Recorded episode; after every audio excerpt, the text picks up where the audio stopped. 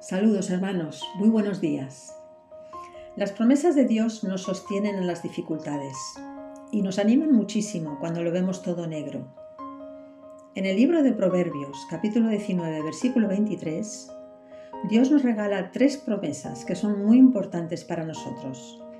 Nos promete vida, tranquilidad y seguridad. El versículo dice que el temor de Jehová es para vida y con él vivirá lleno de reposo el hombre, no será visitado de mal. La primera promesa es vida, y la vida a la que se refiere es la vida en abundancia que nos promete Jesús en Juan 10:10. Es una vida espiritual plena y bendecida que nos llevará a disfrutar de la vida eterna.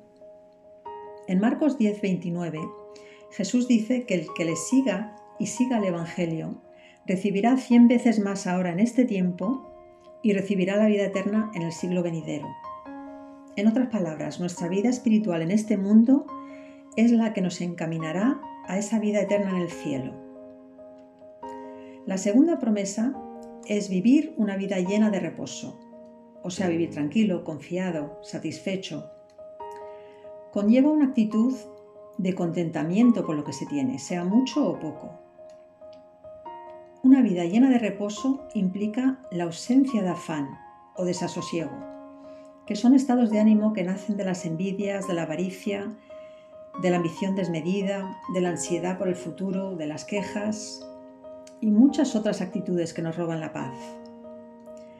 La actitud de contentamiento es una disposición que nace de la humildad y el convencimiento de que Dios provee todas nuestras necesidades por tanto, no tenemos que envidiar ni codiciar lo que tienen los demás.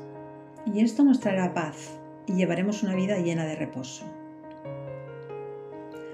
La tercera promesa es la seguridad. El texto dice, no será visitado de mal. El Salmo 91 lo expresa muy bien cuando dice que Dios te librará del lazo del cazador, de la peste destructora, no temerás el terror nocturno, ni saeta que huele de día, ni pestilencia que ande en oscuridad, ni mortandad que en medio del día destruya. En resumen, no te visitará el mal. Pero esto no significa que no tendremos problemas, ni dificultades, ni enfermedades en la vida, los tendremos. Pero la maldad del diablo no nos dañará, porque nada puede dañar nuestra alma, ni separarnos del amor de Dios.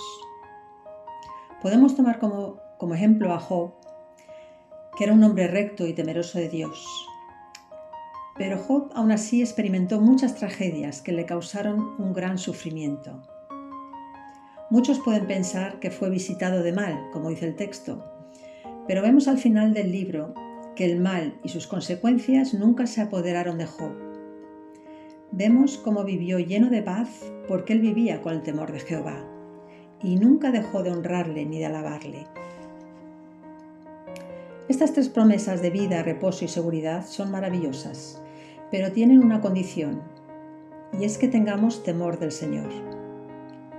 Este temor se puede escribir como una respetuosa admiración, una actitud de reverencia y veneración hacia aquel que nos ha creado, pero el temor de Dios es mucho más amplio, ya que implica un respeto absoluto a su persona, a su palabra, y una confianza total en su amor, su perdón, su misericordia y todas las bendiciones que Él ha procurado para nuestra vida.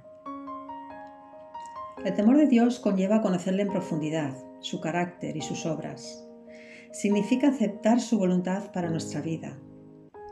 El temor de Dios incluye ese respeto máximo que nos lleva a querer escuchar su voz para poder tener una relación personal con Él. Implica seguirle y obedecerle en sus mandatos. El temor de Dios incluye pedirle por nosotros y por los demás. Cuando pedimos algo a Dios, le confirmamos que realmente confiamos en Él y que tenemos fe en su bondad y en su justicia.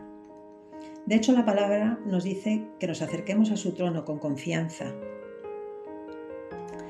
En resumen, el temor de Dios es lo que nos trae vida, tranquilidad y seguridad, porque descansamos en Dios, porque creemos su palabra y sus promesas. Promesas que nos dicen que Él tiene el control, que Él vela por nosotros y que todo lo que hace lo hace por nuestro bien. Espero que tengáis un día maravilloso, hermanos. y lleno de gozo con el Señor. Hasta pronto.